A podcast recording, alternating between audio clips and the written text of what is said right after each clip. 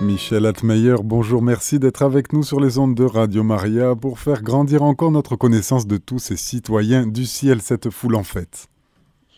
Alors, il faut que je vous fasse une petite confidence. Euh, quand euh, mois après mois, je réfléchis quel est le saint pas trop connu ou alors euh, des saints pas encore connus du tout à présenter à vous, chers amis auditeurs, euh, je prie. Et puis très souvent, il y a quelque chose qui me fait rencontrer. Euh, donc, j'avais préparé depuis un mois un père capucin qui se trouve être le, le grand frère de sainte Jeanne Beretta Molla. Cette maman, dont l'époux vient aussi maintenant depuis peu euh, d'être reconnu serviteur de Dieu. Et j'ai découvert que les deux miracles qui ont été obtenus par sa prière ont été réalisés au Brésil. Et qui est au Brésil? Eh bien, son frère capucin, le frère Alberto. Donc j'ai commencé à lire cette vie passionnante de toute la famille Beretta Molla, particulièrement du frère Alberto. Et euh, j'étais prête. Et puis voilà que euh, je suis, je, tombe sur un livre qui s'appelle Plus fort que les ténèbres et qui est la vie de ce jeune qui s'appelle Darwin Ramos. Et je continue ma prière et c'est clair. Je dois ce soir vous parler de ce jeune Darwin Ramos.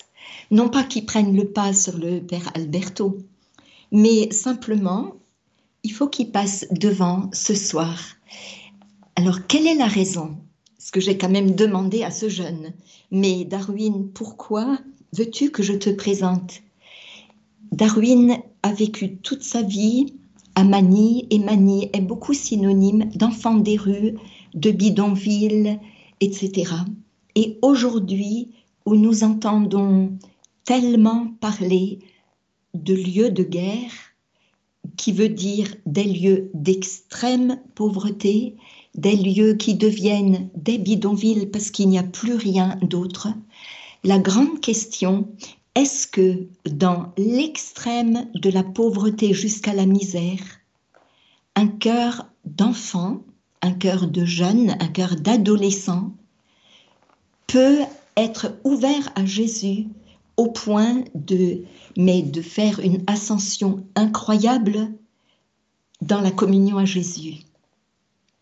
Eh bien oui, et Darwin Ramos en est un exemple lumineux. Le père euh, Mathieu Daucher, qui est prêtre français, qui travaille à Manille, l'a surnommé un maître de joie. Alors, allons à la découverte de cet enfant, de ce jeune. Darwin naît il y a 30 ans, le 17 décembre 1994, dans le sud de Manille. Et il passe les premières années de sa vie avec sa famille dans un bidonville de Pasay City. Darwin est le second enfant d'une famille très pauvre qui en comptera neuf. Et hum, le papa s'appelle Jiménez, la maman Erlinda. Ils se sont connus dans ce bidonville et ils n'ont jamais quitté cet endroit. Leurs frères, leurs sœurs, les cousins font cette petite communauté qui survit dans ce lieu, qui est fait de quoi? D'une multitude de masures, de briques et de brocs qui s'accrochent les unes aux autres sur quelques hectares, des toits de tôle salis par la rouille, posés sur quatre planches de contreplaqué qui servent de mur. Et tout ça, ça tient miraculeusement. Et dans l'intérieur des maisons, tout est impeccable parce que chacun fait attention, on n'entre jamais avec ses chaussures, mais l'extérieur ben, donne une impression désolante parce que ben, parce que c'est tout simplement un tas d'ordures. Et par terre, il y a à l'extérieur, à l'extérieur, pas dans la petite masure, il y a les vieux emballages de plastique et puis l'odeur euh, intenable parce que pour les chiens, c'est leur air de jeu et donc aussi ben, leur air d'excrément. Il se trouve que Jiménez, le papa, n'a pas de travail. Il donne un petit coup de main quand l'occasion se présente. Il sait pêcher et il accompagne de temps en temps ceux qui partent au large de la baie de Manille pour se faire un petit pécule dérisoire et rapporter quelques kilos de poissons. Mais voilà, Jiménez n'est pas très enclin à travailler. Il aime de préférence traîner sans rien faire avec d'autres hommes qui lui ressemblent. Donc, ben, c'est la maman Erlinda qui fait vivre la famille. Et tout en s'occupant de sa progéniture, il y aura neuf enfants, elle trouve le temps de faire euh, la lessive des familles du voisinage pour gagner juste le nécessaire pour nourrir tout le monde. Erlinda et Jiménez se connaissent depuis toujours. Euh, ils ont grandi au même endroit, enfants, adolescents, jeunes adultes. Euh, ils ne se sont pas mariés hum, tardivement. Et hum, le projet d'avoir des enfants s'est réalisé vite et c'est comme ça qu'ils accueillent leurs enfants. Donc, Darwin est l'aîné parce que sur les neuf, le tout premier enfant ne vivra pas. Et hum, deux ans après, vient au monde une, une petite sœur qui s'appelle Marimar, une petite fille espiègle qui devient une compagne infatigable de jeu pour son grand frère.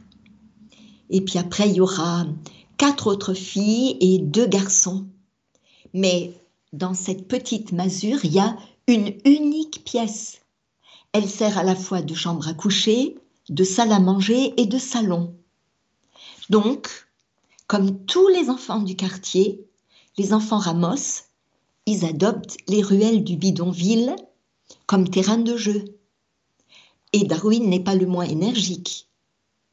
Il aime jouer, comme tous les enfants de son âge, et tout particulièrement euh, de mener son équipe d'un bout à l'autre du terrain sans se faire toucher par l'équipe adverse, qui doit rester cantonnée sur des lignes écrites à la craie sur le sol, délimitant le territoire. Je vous raconte ça parce que cette joie du jeu va être de très courte durée.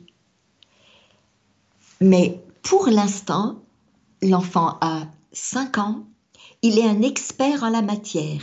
Il court, se faufile, laisse éclater sa joie. Il a un caractère très enthousiaste et son sourire illumine tout le monde. Il est toujours heureux est toujours satisfait.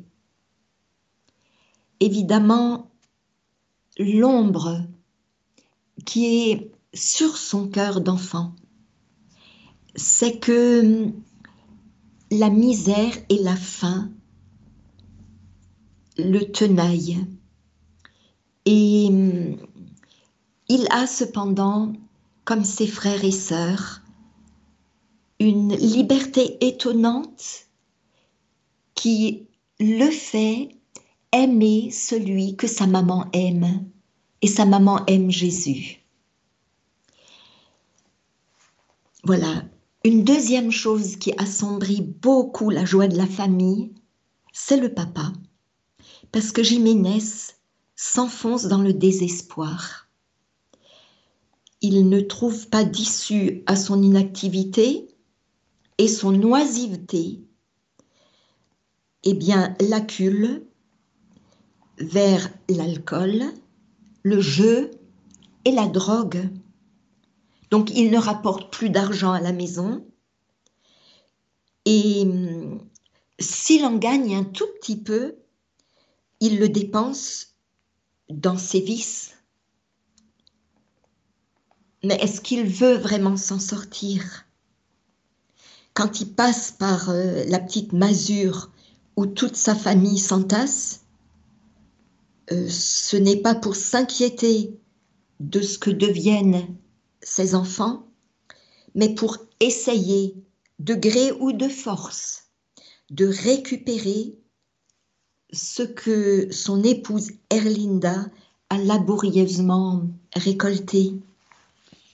Souvent, très souvent et de plus en plus souvent, elle s'interpose pour éviter que les enfants ne deviennent les victimes des colères violentes qui gagnent ce papa en manque d'alcool ou de drogue. Et les deux aînés qui sont encore très petits, ils ont vite compris que leur maman se laisse gagner par la tristesse parce qu'elle ne voit aucune lueur d'espoir. Et donc, les enfants, Darwin et Marimar, décident d'aller se risquer sur les grands boulevards de Manille. C'est juste à la sortie de leur bidonville. Et ils voient que d'autres enfants mendient quelques pesos aux gens qui passent.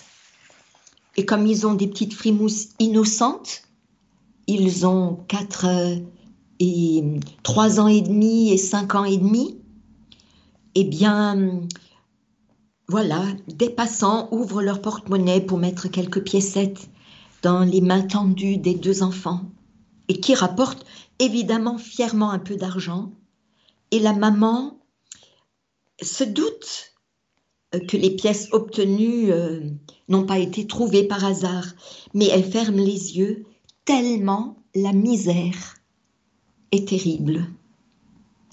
Et hum, Darwin et Marimar trouvent sur les trottoirs des enfants euh, et l'un d'eux, Edgar, leur apprend un jour à trier les ordures pour les revendre au poids.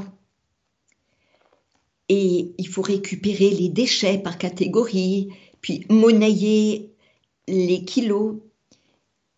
Et bien sûr, le plus rentable, c'est les métaux lourds.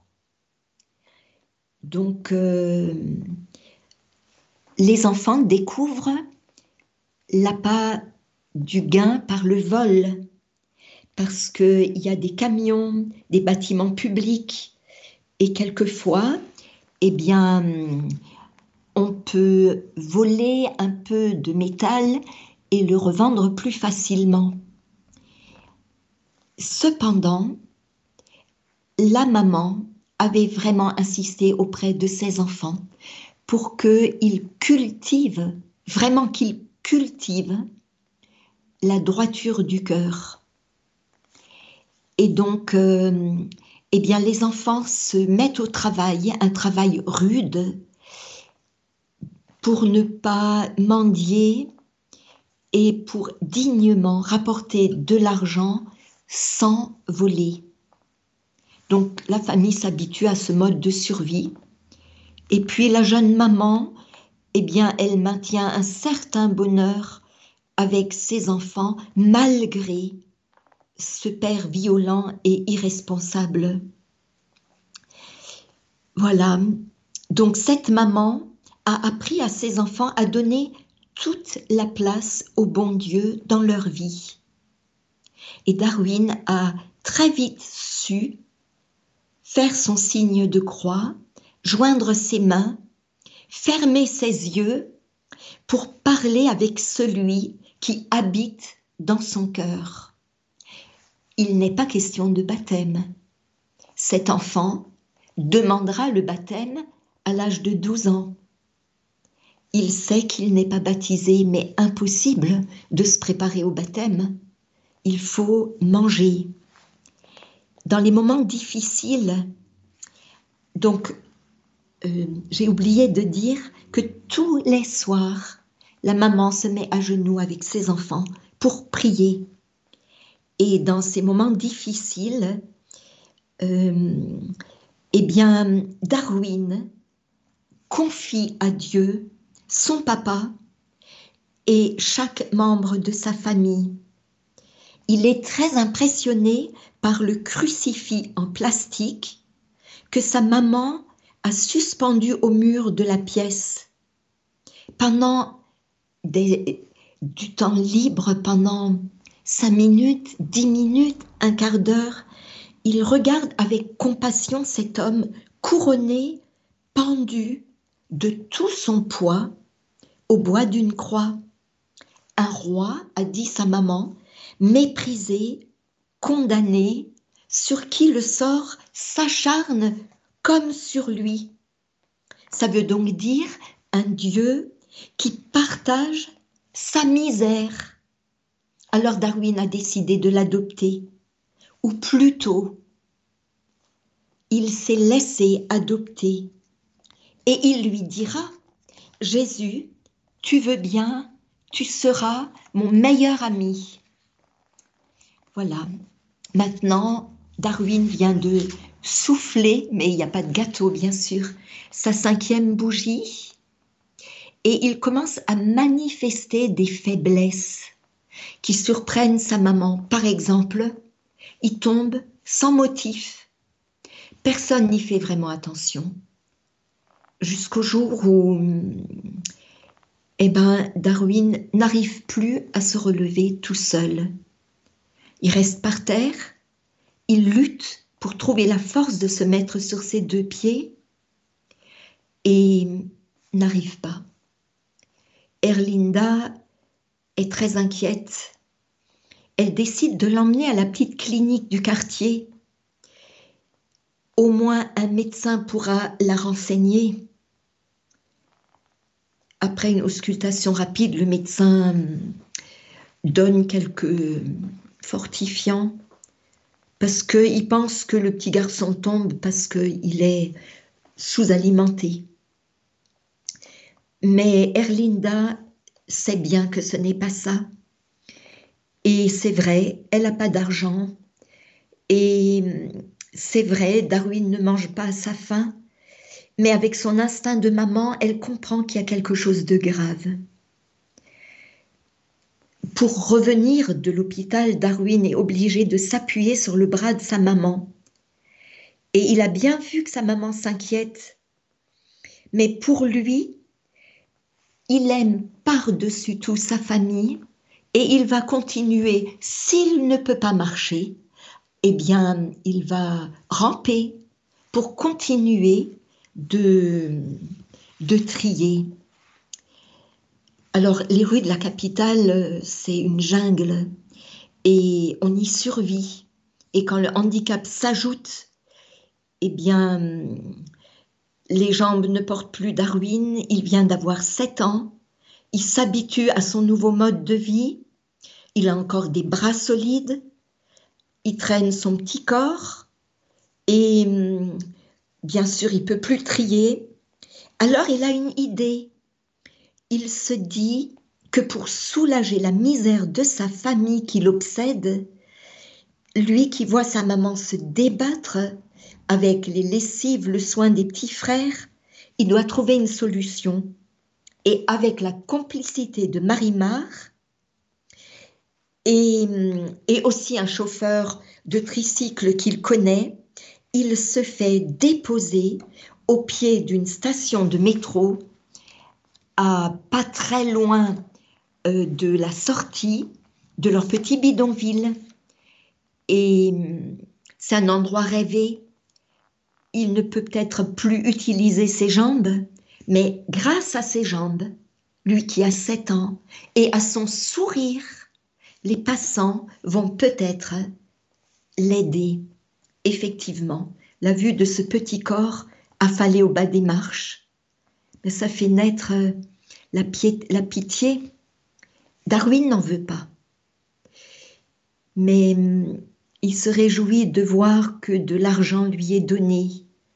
Et il se rend compte qu'au bout d'une heure, il a reçu ce que, sur sa décharge, il reçoit en une journée. Alors il pense à sa maman, elle sera fière de lui. Mais voilà, euh, Erlinda fait son enquête et elle découvre le petit manège de ses deux aînés. Elle a déjà eu tellement de mal à accepter qu'il fouille les poubelles et voir que son enfant utilise sa maladie pour susciter la, pitié, ça ébranle sa conscience. Il est hors de question qu'elle laisse son fils utiliser son handicap pour susciter la pitié. C'est un refus catégorique. Son cœur de maman ne le supporte pas. Elle trouvera les moyens d'extirper sa famille de la misère sans porter atteinte à la dignité de son grand de sept ans. Mais voilà, le papa a compris l'intérêt qu'il a, lui, à tirer de cette situation. Le calcul est vite fait. Les centaines de pesos que Darwin rapporte, sans faire rien d'autre que d'être exposé à la vue des voyageurs qui passent devant lui, vont lui permettre à lui de ne jamais plus manquer ni d'alcool ni de drogue. Il ne laissera pas la moindre chance à Erlinda, il impose la décision, Darwin ira mendier, lui-même le porte à la première lueur du matin et le laisse jusque presque dans la nuit, et tout ce que l'enfant a reçu va dans la poche du papa, il n'y a plus rien pour la maman. Et donc, euh, il reste là des heures durant et Marie-Mar vient tenir compagnie à son grand frère parce qu'elle sent que le désespoir tombe sur lui. Elle lui apporte un peu de nourriture, puis elle lui raconte des histoires et Darwin attend ses visites et hum, les journées se ressemblent. Alors, euh, il y a des personnes qui sont habituées à le voir le matin. Il est tellement jovial, il est tellement souriant, il parle tellement à son ami Jésus qu'il devient, à 8 ans, à 9 ans, une oreille attentive pour certains passants. Et hum, mais alors le comble du comble, c'est qu'un matin, le papa lui ramène son plus jeune frère qui est un tout petit garçon qui n'a pas encore deux ans. Mais ça attire encore plus la pitié parce que on n'a pas fait semblant de l'habiller en haillon. C'est la manière dont il est revêtu. Alors Darwin, il est heureux d'avoir près de lui son petit frère, mais il est écœuré devant l'avidité sans cœur de son papa. Et il essaye bien sûr de faire abstraction de son état d'âme et il passe la journée euh, en essayant de faire quand même attention aux passants. Mais le grand secret de Darwin, c'est qu'il n'est pas seul. Il y a une présence qu'il ressent fortement avec tous les jours plus d'intensité. Sa maman lui a parlé de ce Jésus qui, sans aucun péché, a été condamné, a été fouetté, a été mis à mort. Et sa maman était à côté de lui. Il est ressuscité, il s'est montré vivant à ses compagnons.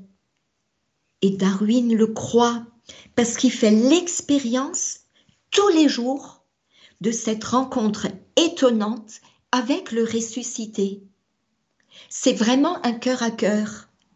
Il sait, sans pouvoir l'expliquer, qu'il partage quelque chose d'intime et qui est lié à sa souffrance d'enfant.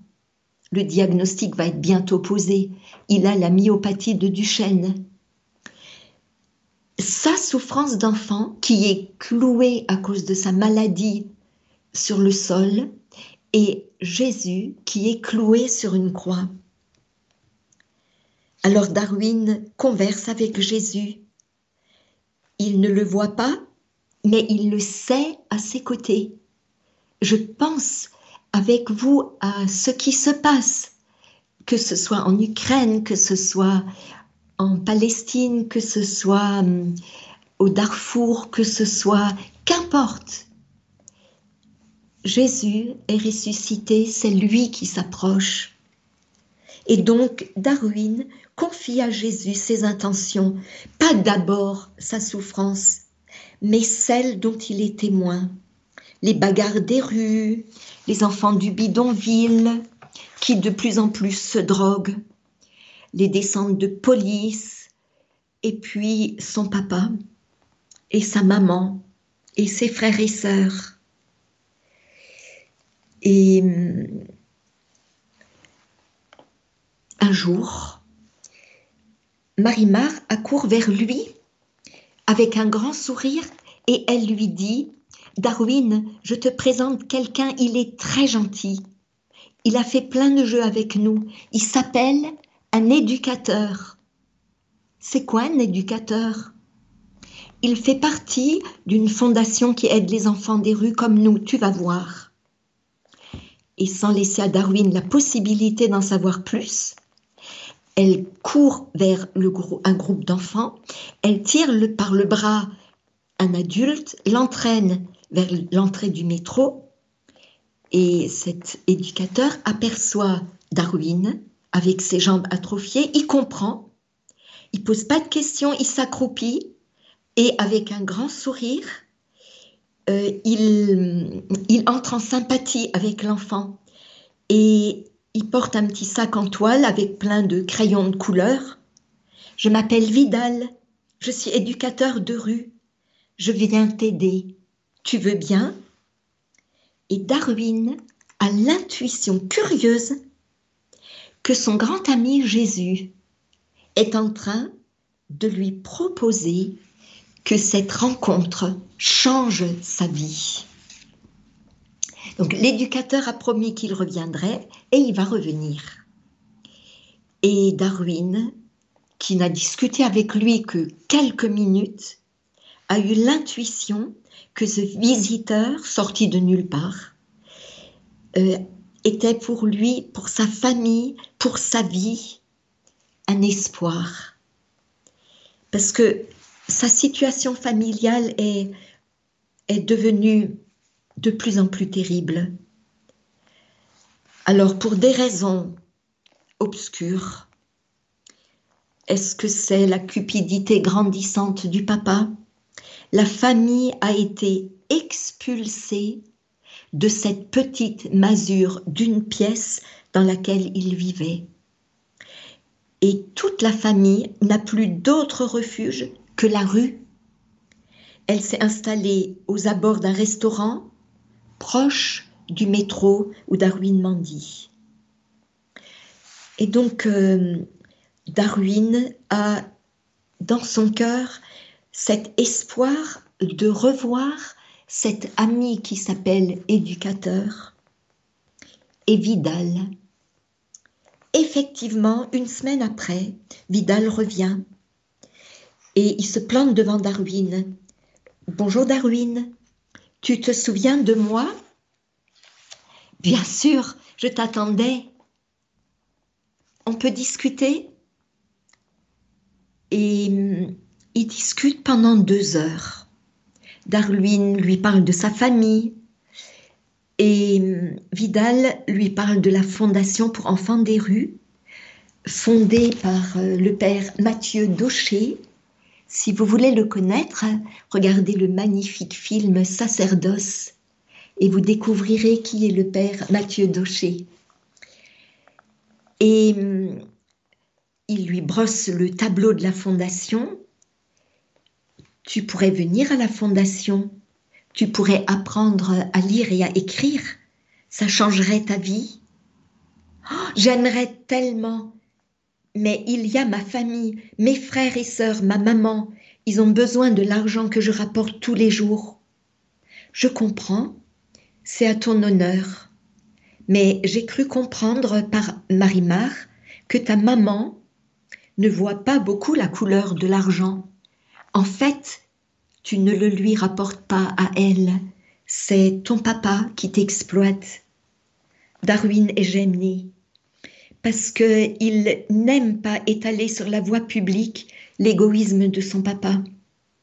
Il garde le secret espoir que son ami Jésus convertira son papa. Mais il revient à la dure réalité. Oui, séjourner immobile, attendre un gobelet pour apitoyer les passants, ne servent qu'à financer l'alcoolisme de son père. Alors, tu viens avec moi, qu'est-ce que tu en penses? Tu mangeras, tu étudieras, fini la mendicité, fini la rue, tu auras une maison. Non, je ne laisserai pas mes frères et sœurs. Je suis l'aîné. Je dois rester avec eux. Maman ne voudra jamais. Sa réponse est sans appel. Il est hors de question qu'il pense à lui. Il a toujours, toujours d'abord pensé à ce qu'il aime. Il ne s'imagine même pas faire passer son intérêt personnel avant sa famille. C'est un refus catégorique.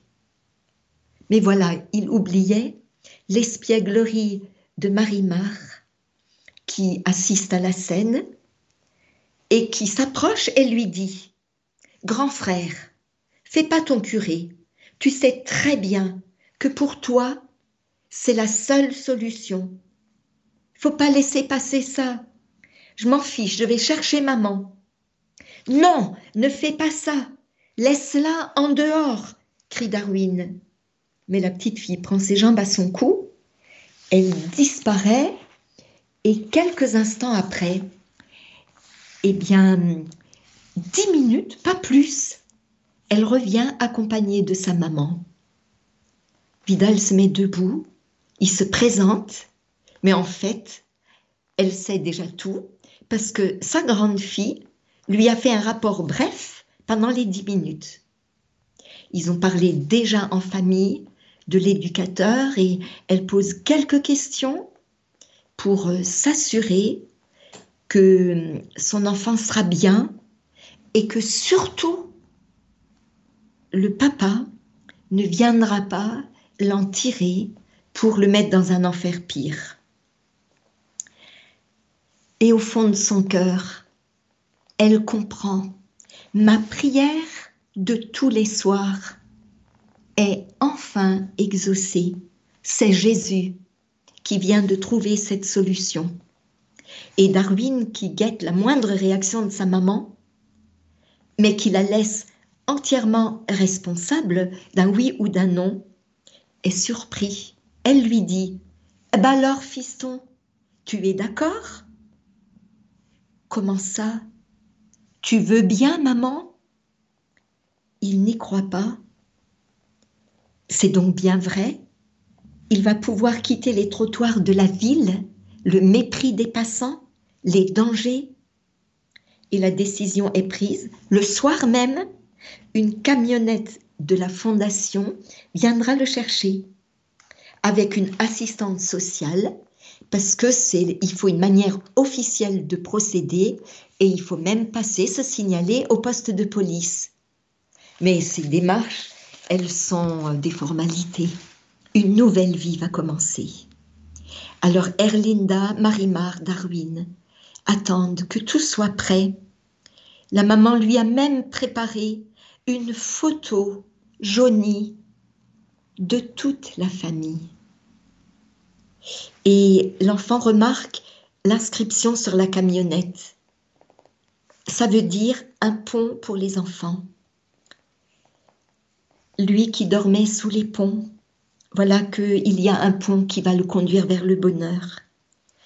Donc il se laisse installer au fond du véhicule et à l'avant, il y a un autre garçon, un peu plus âgé que lui, il a 12 ans, l'autre garçon, qui lui aussi vient de quitter un gang de la ville. Et hum, ce nouveau garçon est tout de suite euh, attiré par la faiblesse physique de son compagnon et il se présente. Je m'appelle Elmar. Si tu le veux, on deviendra amis. Et ils seront amis jusqu'à la mort.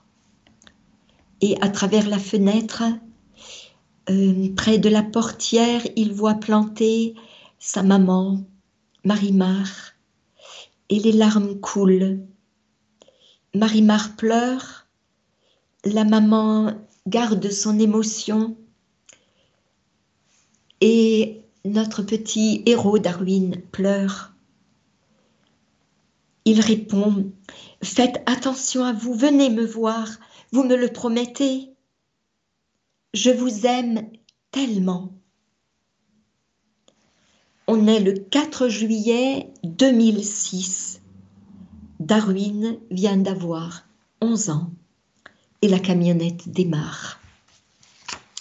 Alors les premiers jours à la fondation ne sont pas faciles parce qu'en une demi-heure, Darwin avait imaginé qu'il allait entrer dans la paix, mais en fait, ce sont quand même des enfants des rues qui sont là.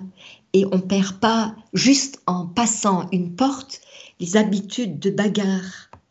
Et hum, heureusement, Elmar, son compagnon de la première heure, va devenir son protecteur et va intégrer Darwin, notre jeune euh, handicapé, dans le groupe.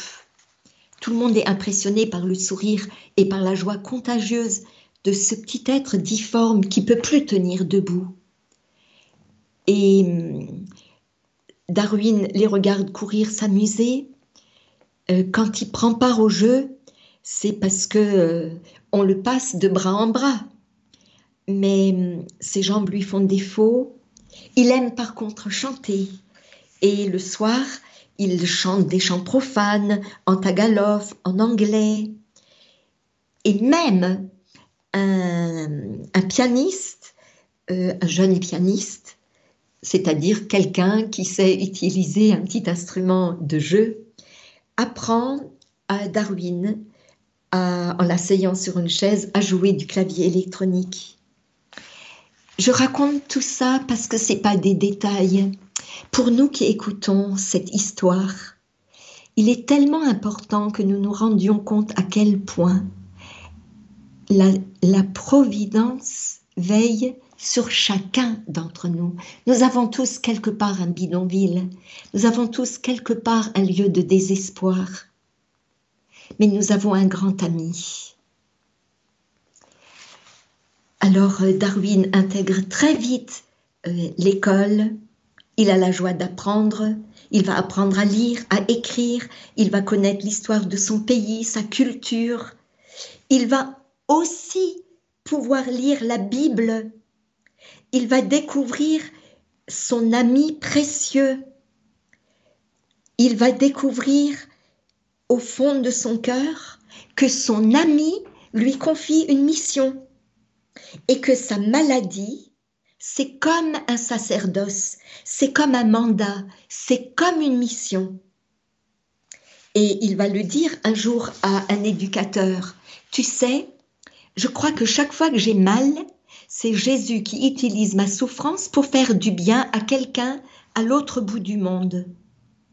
Il est conscient que les fruits de sa mission ne lui appartiennent pas et il s'en remet à son ami en lui disant À toi de t'en occuper, moi je te le donne et toi tu le distribues. Cet ami, c'est Jésus. Ce jeune garçon, quelquefois disparaît en se traînant euh, jusqu'à la chapelle et il passe des heures en prière. C'est pour lui un moment précieux. Il ne rate jamais le chapelet récité avec ses camarades et surtout d'être seul devant le tabernacle. Et un jour, il s'approche de l'aumônier et lui demande Est-ce que je peux être baptisé? Comment? Tu n'es pas baptisé? Mais ta maman a dit à l'assistante sociale que vous étiez catholique. Oui, mais mes parents n'avaient pas l'argent pour que j'aille au catéchisme et pour que je sois baptisée. Mais depuis quand est-ce que un sacrement, c'est une affaire d'argent? Voilà, mais c'est quand même la réalité. Darwin vient d'avoir 12 ans.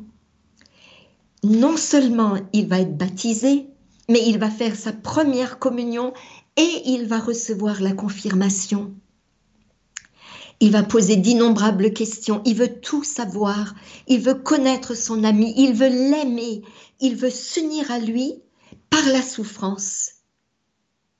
Et donc il est baptisé le 23 décembre 2006, quatre jours après qu'il ait 12 ans.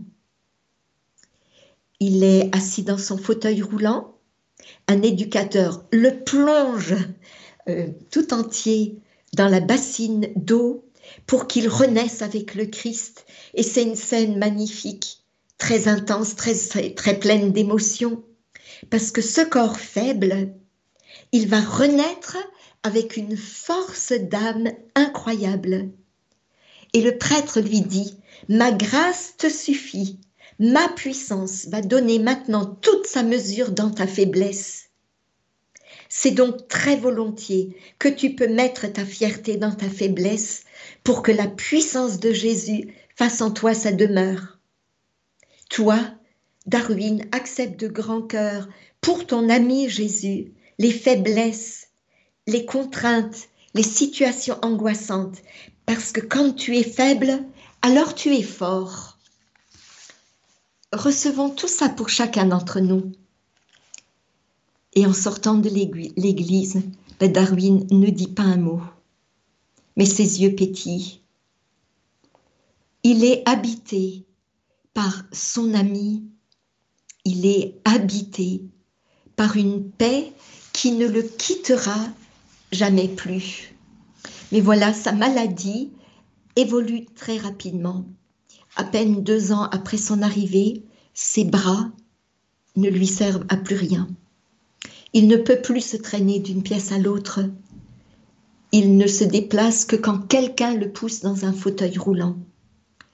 Et évidemment, une dépendance pareille, il peut plus manger seul. Il ne peut plus aller aux toilettes seul. Cette dépendance le contrarie parce que pour chaque acte anodin de la vie, il doit demander de l'aide. Mais il n'y a pas d'aigreur. Au contraire, il remercie ceux qui l'assistent et il va avoir deux paroles. Je vous aime, merci. Il s'excuse et dit merci. Je donne un exemple.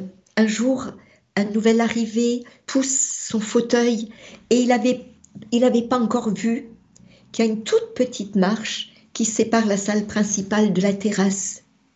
Et donc cette secousse fait tomber Darwin en avant et il tombe de tout son poids sur le visage. Et donc son nez saigne abondamment.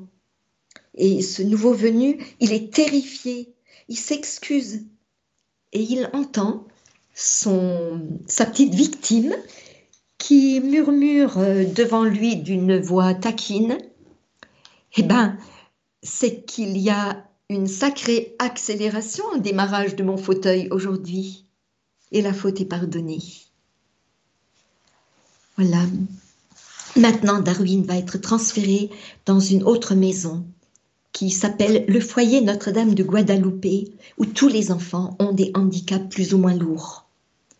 Donc Darwin se prépare à rejoindre cette nouvelle maison. Et Elmar, qui ne le quittera pas, l'aide à rassembler ses petites affaires, c'est-à-dire une brosse à dents, trois maillots, deux shorts et la petite précieuse photo de sa famille qu'il regarde si souvent. Et une nouvelle aventure commence, la dernière. La responsable de la maison lui dit, je m'appelle Maria, et voilà Joseph, c'est nous deux qui allons nous occuper de toi. Bien sûr, Darwin n'est que sourire. Il ne peut plus rien faire. Il faut qu'il change de maison. Et hum, tout le monde l'entoure. le plus doux, le plus costaud, le plus, le plus joyeux. Mais Darwin est touché par euh, un jeune qui lui fait un grand sourire et qui est sourd-muet. Ce jeune, euh, il a tellement été abusé dans un, réseau, dans un réseau de prostitution pour enfants que traumatisé, il a perdu la parole et il a perdu l'oreille. Mais son cœur n'a jamais été fermé et une immense amitié se crée entre ces deux enfants. Donc voilà, Darwin a fait le tour, il s'adapte et euh, un jour, euh, il y a euh, une assistante sociale qui lui dit, Darwin, j'ai une surprise pour toi. Je suis allée chercher ta maman et ta petite sœur. Elles sont derrière la porte. Elles sont venues te visiter. Darwin voudrait se jeter au cou de sa maman, mais il est planté dans son fauteuil. Et des chaudes larmes s'écoulent sur ses joues. Marie-Mar court, elle le serre si fort qu'elle risque de l'étouffer. Sa maman s'approche. Elle pose ses lèvres sur son front et il reste en silence. Et puis Marie-Mar s'empresse de lui raconter toutes les anecdotes de la rue. Et hum, Darwin décrit ce qu'il a vécu depuis qu'il est arrivé. Il prend des nouvelles de chacun, mais hum, il n'est pas dupe.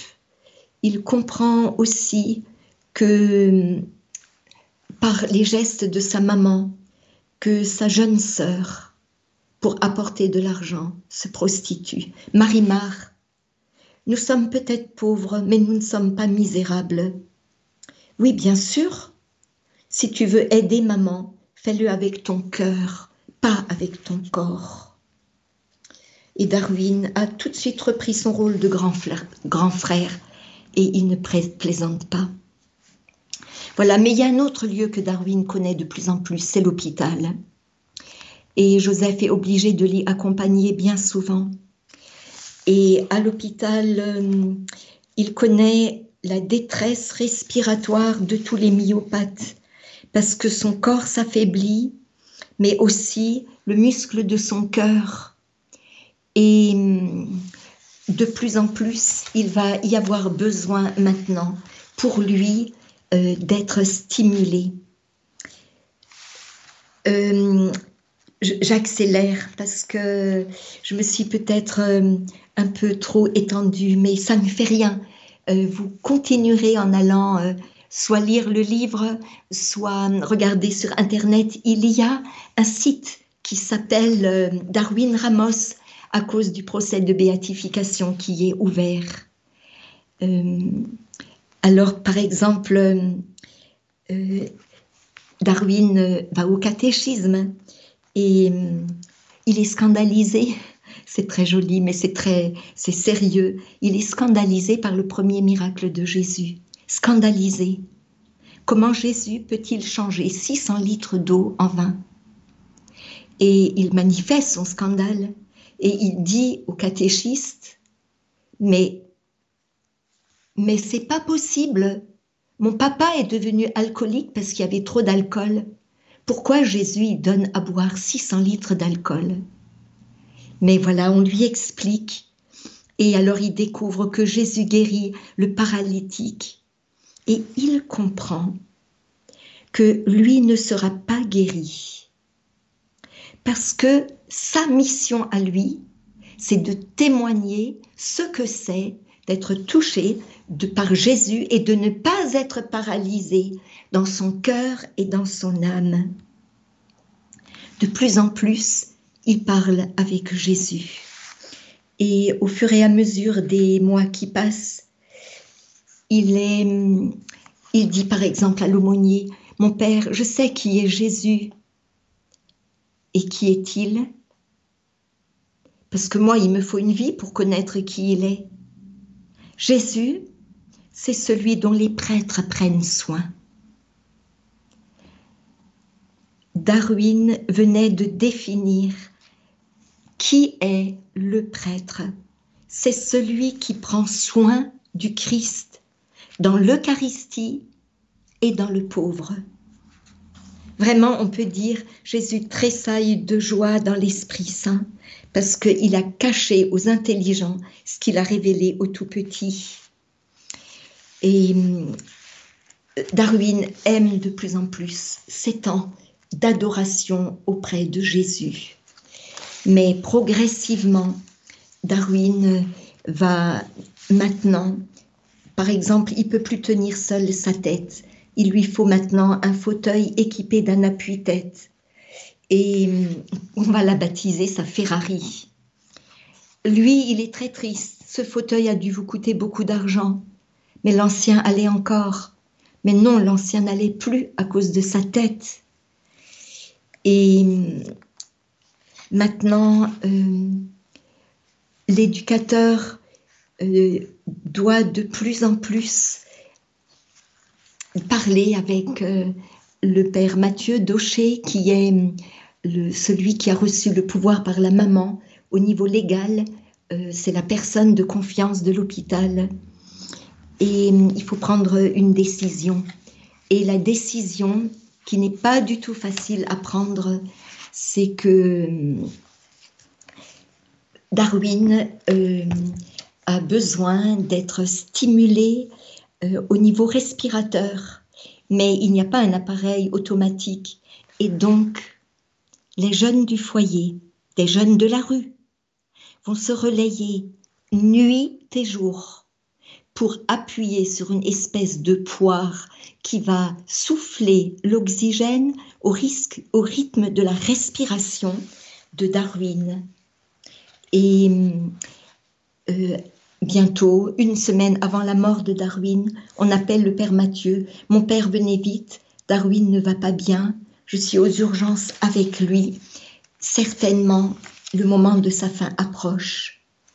Euh, Darwin euh, a les yeux fermés, il est un petit corps affaibli, il lui reste la peau sur les os et il, a, il est de plus en plus euh, proche de ce face-à-face avec le Seigneur. Est-ce que tu as parlé aux médecins, Joseph? Qu'est-ce qu'ils disent Eh bien, la dégradation de son corps est rapide euh, ses poumons ne peuvent plus respirer seuls, il faut l'intuber. Darwin ne peut plus parler parce qu'il accepte d'être intubé.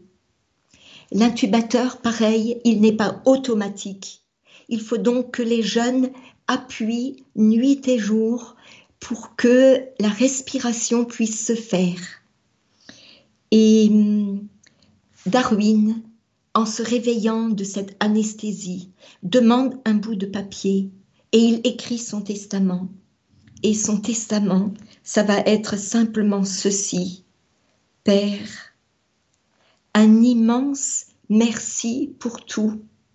Merci, je vous aime. Pas une plainte, seulement merci. Et pourtant Darwin est en souffrance c'est tout ce qu'il sait dire. Merci.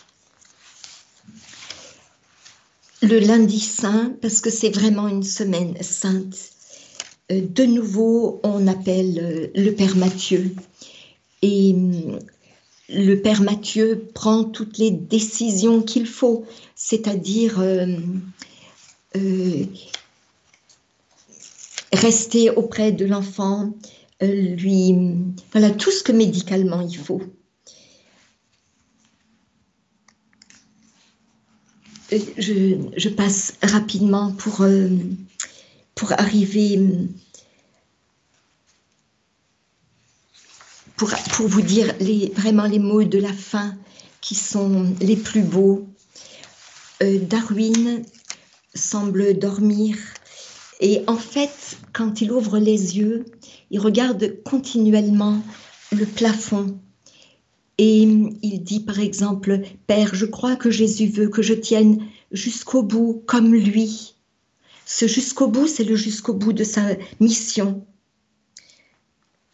Au père qui est fatigué, il va dire Père, comment allez-vous? Je t'ai apporté une surprise, lui dit le père. Et la surprise, c'est un peu de musique. Euh, notre maman du ciel et le pape vont veiller sur toi. Mais en fait, c'est Darwin qui impressionne tous ceux qui sont à côté de lui, tellement la paix rayonne de lui. Et le jeudi saint, il se passe quelque chose de très étrange. Il est dans une peur terrible qui se lit sur son visage. Et le père lui dit, Darwin, qu'est-ce qui se passe? Tu as un problème Et il arrive à se faire comprendre, il faut prier. D'accord, Darwin, je me bats. Tu te bats contre ta maladie, je me bats contre le démon. Il faut prier, il faut prier maintenant. Et le Père prie et lui donne l'onction des malades. En fait, ce jeune est entré le jeudi saint avec Jésus dans cette grande prière de l'agonie. Mon Dieu, mon Dieu, pourquoi m'as-tu abandonné?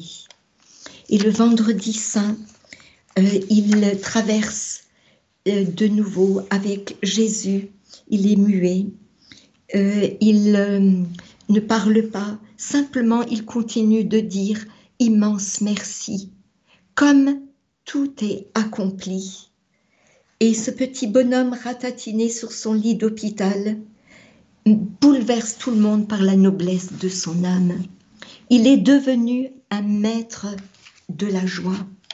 Et le samedi saint, euh, c'est le jour de Marie, la fête de Marie. Il, euh, il ne peut plus parler et l'infirmière qui est près de lui euh, dit qu'il est entré dans la grande vigile du face-à-face. Et donc elle lui demande, Père, nous aimerions savoir si vous autorisez à ce qu'on fasse une réanimation. Je comprends pas, qu'est-ce que vous voulez dire? Eh bien, son cœur peut s'arrêter d'une minute à l'autre. Est-ce que vous permettez la réanimation? Le père se met à pleurer. S'il vous plaît, dites oui ou non pour la réanimation. Oui, pardon, mais pas plus que nécessaire. Et Darwin est dans un état de semi-coma. Les engins fonctionnent. Et hum, le père commence à lui dire, à l'heure où tu quitteras cette vie, que la Vierge Marie, les anges et tous les saints viennent au-devant de toi, que Jésus te découvre, lui qui a bien voulu mourir en croix pour toi. Et à ce moment, tout d'un coup, plus rien. Alors le Père lui dit, Tu t'es bien battu, mon bonhomme, allez, vas-y maintenant, ils t'attendent tous là-bas. Bon et fidèle serviteur, entre dans la joie de ton maître. Et trois jours plus tard, c'est la célébration euh, de l'enterrement, ce petit cercueil blanc dans la chapelle de la fondation, tous ces enfants qui sont là, la maman, tous ses frères et sœurs, le papa n'est pas venu. Et hum, très rapidement, le procès de béatification de Darwin va commencer. Et hum, c'est impressionnant les grâces qui sont obtenus à la tombe de Darwin, mais pas seulement à sa tombe. Et donc dans ce chapelet que nous allons prier, demandons à Darwin, ce petit pauvre qui vient des bidonvilles, qu'il nous apprenne à aimer notre pauvreté et qu'il nous permette de devenir, dans notre pauvreté et maladie et souffrance, des maîtres de la joie Chers auditeurs de Radio Maria, c'était notre émission Les Saints, nos amis. Vous êtes en compagnie de Michel Altmeyer qui vous parlait de Darwin Ramos. Réécoutez cette émission podcast sur notre site internet radiomaria.fr ou notre application Radio Maria Play.